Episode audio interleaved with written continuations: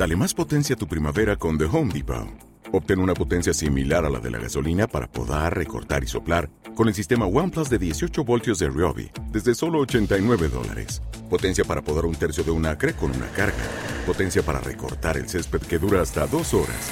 Y fuerza de soplado de 110 millas por hora. Todo con una batería intercambiable. Llévate el sistema inalámbrico OnePlus de 18 voltios de Ryobi. Solo en The Home Depot. Haces más. Logras más. Decía Benedetti lo siguiente. Defender la alegría como una trinchera. Defenderla del escándalo y la rutina.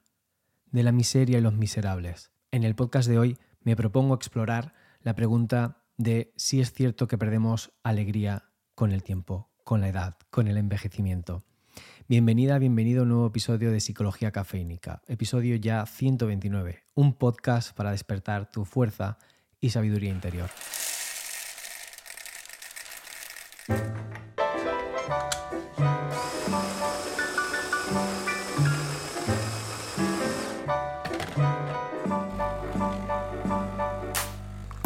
Te habla Fran Jodar, psicólogo cafeínico, humano antes que profesional. Si es la primera vez que te pasas por esta querida comunidad cafeínica, te doy la más sincera y enérgica bienvenida y me encantaría que te suscribieras y te sumaras a esta maravillosa comunidad suscribiéndote y formando parte de las publicaciones que voy haciendo también en redes sociales y si eres una persona que me sigue desde ya hace tiempo, enormemente agradecido por tu compañía, por tu fidelidad.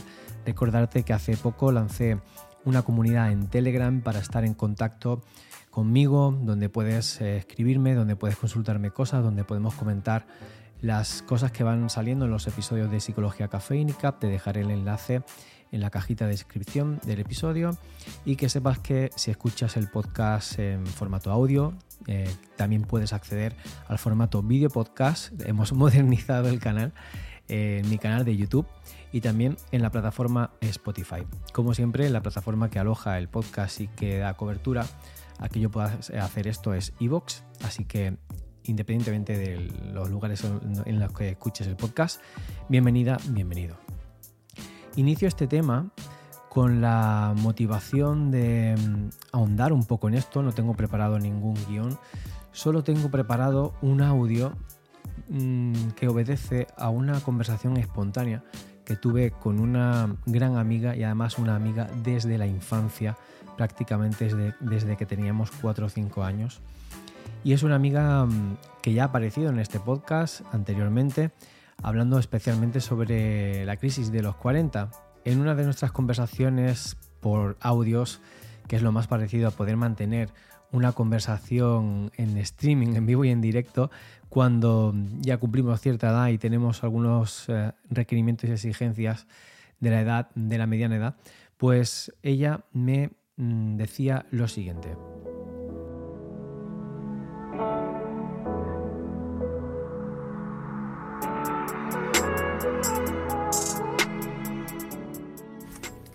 En relación al asunto de la disminución de la alegría, la verdad es que me parece muy interesante y vengo pensando bastante en esto últimamente porque yo siento lo mismo. Yo creo que son varias cosas. Primero es que estar feliz es placentero y uno quiere el placer.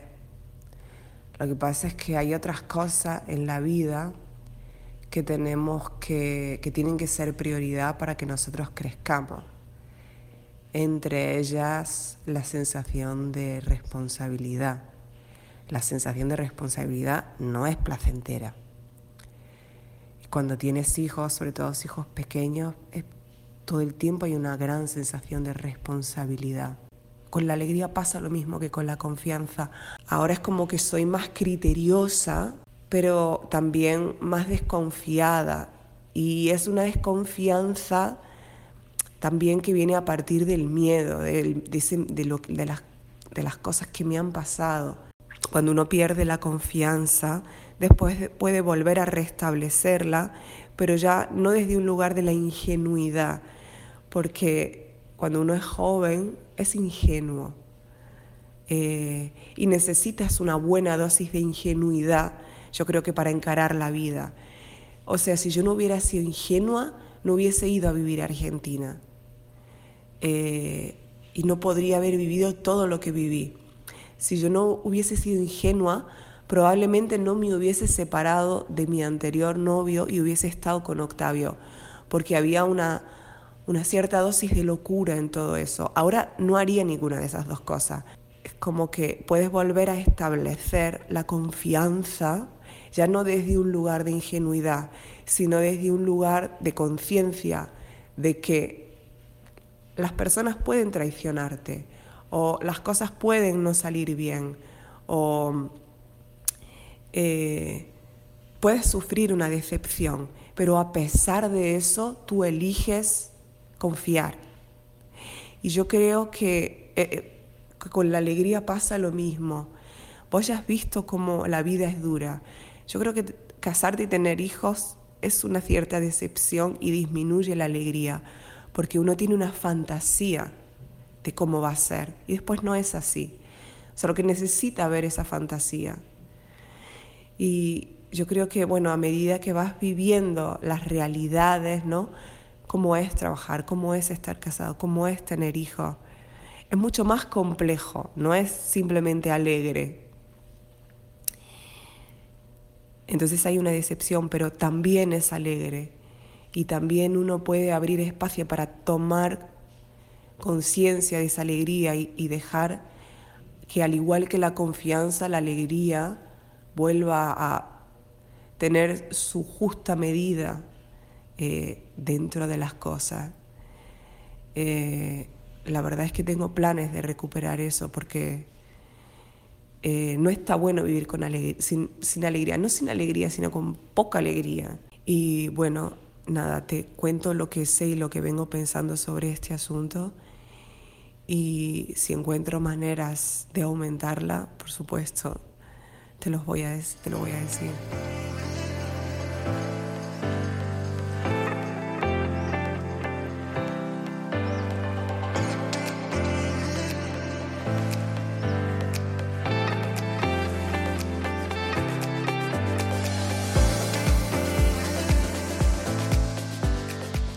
Le he dicho a Lorena reiteradamente que tiene que crear un podcast. Es que este audio en sí es maravilloso y yo quería rescatarlo y traerlo a este episodio del podcast de Psicología Cafeínica, pero merecería la pena que Lorena, esta maravillosa amiga que conservo desde la infancia, hiciese un podcast para contar experiencias como esta y, y muchas más Además, Lorena es una gran consumidora de podcasts, eh, una apasionada de los podcasts. Y tengo la fe en que, bueno, si no crea ella algún podcast, pues será una invitada y colaboradora habitual aquí en Psicología Cafeínica. Me gustaría saber qué, qué piensas de esta reflexión que ha hecho Lorena. Yo la quería traer al, al podcast y sobre ella también comentar como si tuviese una conversación con ella.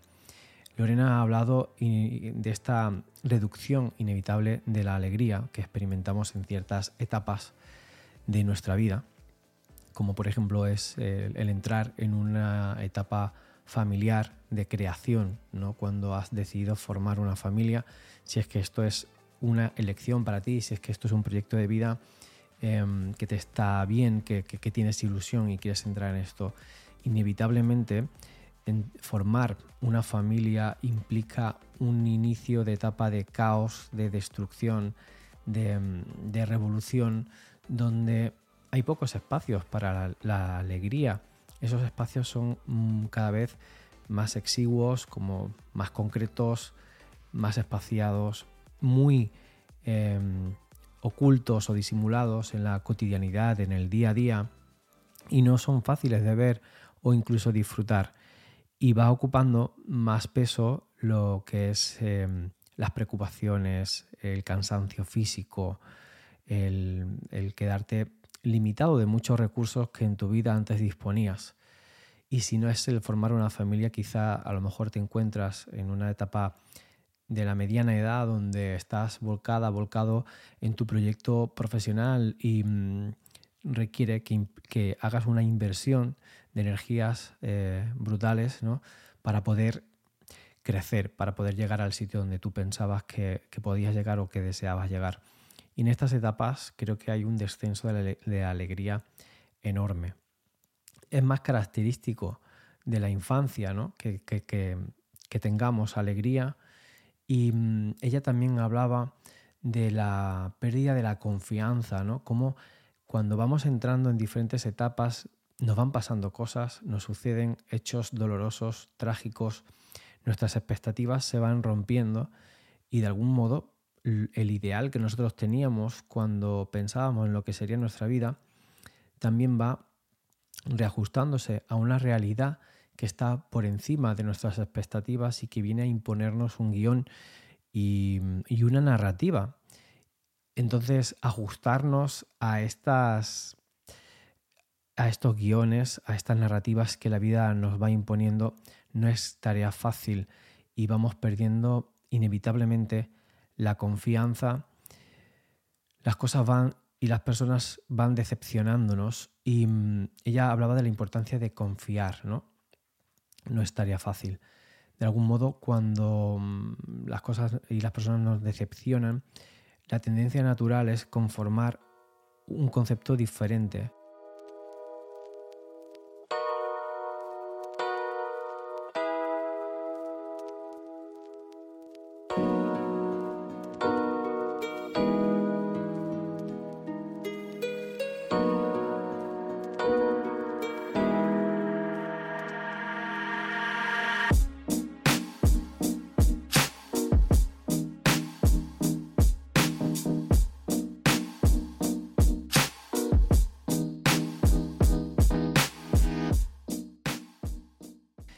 también Lorena de una manera muy inteligente de la ingenuidad. Necesitamos grandes dosis de ingenuidad para sentir alegría. Necesitamos mirar a la vida eh, como si estuviese pasando por primera vez ahora. Necesitamos involucrarnos en proyectos, en relaciones, en situaciones como si fuese la primera vez que las hacemos, aunque tengamos una referencia en nuestro pasado, nos va mm, alertando de qué cosas podrían pasar, de qué cosas negativas podrían sucedernos, de qué eh, hechos y acontecimientos deberíamos de evitar que sucedieran o tener cuidado. Creo que el implicarte en algo como si no supieses lo que va a suceder te transmite muchísima alegría porque estás involucrada, involucrado en el momento presente, estás arraigado a la verdad inmediata de lo que está sucediendo y puedes experimentar las cosas con mayor nitidez, con mayor sensibilidad.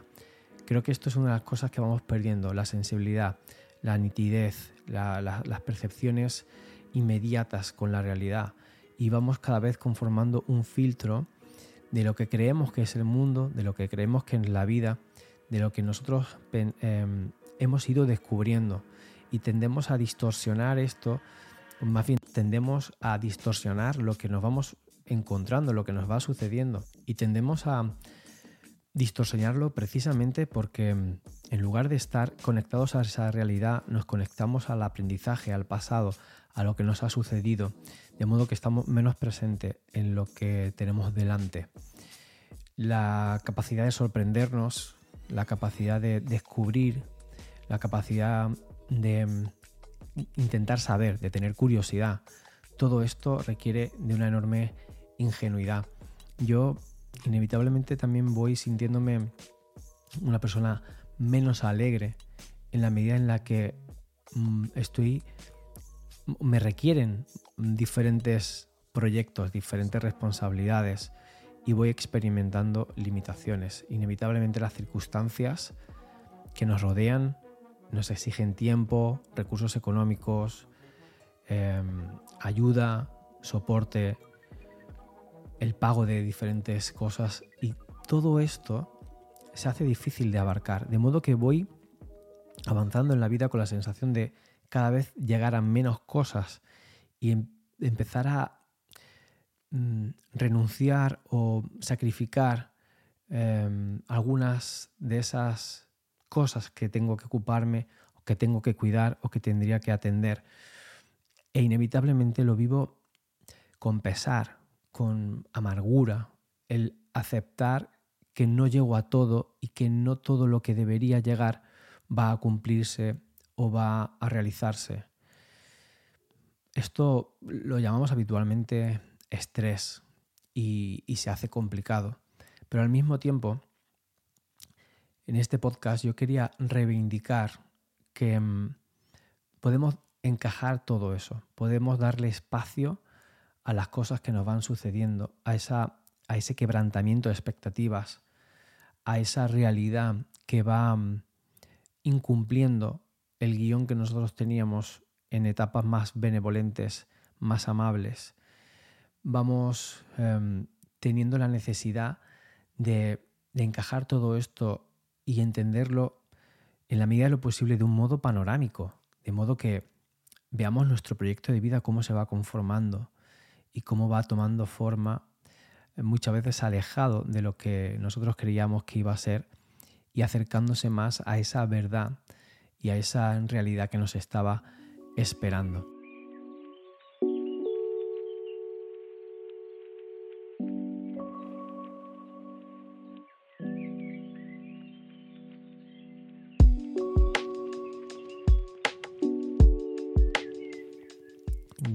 Creo que todos los estudios eh, que se han realizado en psicología, en sociología, tienden a coincidir en que de las circunstancias que más felices nos hacen, que más alegría nos hace experimentar es compartir tiempo con personas que queremos, con personas que, amamos. Y esto es algo también que vamos perdiendo, que vamos eh, inevitablemente perdiendo. La gente que nos acompaña desde pequeños van muriendo, van enfermando, van envejeciendo, van desapareciendo. Las amistades se van alejando, cada persona tiene un proyecto y va mm, ocupando su lugar en el mundo y a veces coincidimos con personas que adoramos durante mucho tiempo y otras veces poquito tiempo y tenemos que adaptarnos a diferentes vínculos o maneras de, seguir en contacto no siempre, como me, eh, me pasa a mí con Lorena, pues nos llenan del contacto físico. Pero el contacto físico o como mínimo el contacto con personas que nos devuelven una mirada afectiva, cariñosa, que mm, se preocupan con autenticidad sobre nuestra vida y que nos preguntan y que nos intentan aconsejar y que intentan sostener con nosotros nuestro sufrimiento. Estar en contacto con estas personas creo que es algo de, las, de lo que más alegría nos produce.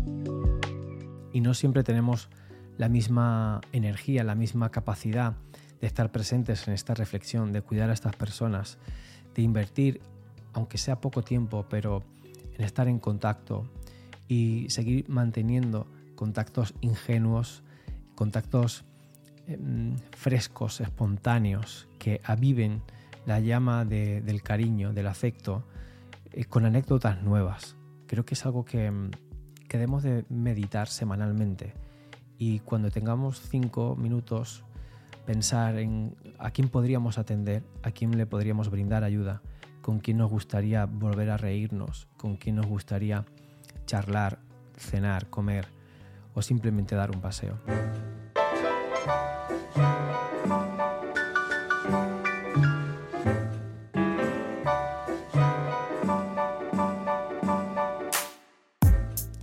Y hasta aquí el episodio de hoy. Espero que esta reflexión espontánea, sin guion, de la mano y de la voz también de mi querida amiga Lorena, pues te haya aportado reflexiones, ideas, e intuiciones, te haya despertado también em, cosas útiles en tu vida que puedas aplicar de forma inmediata.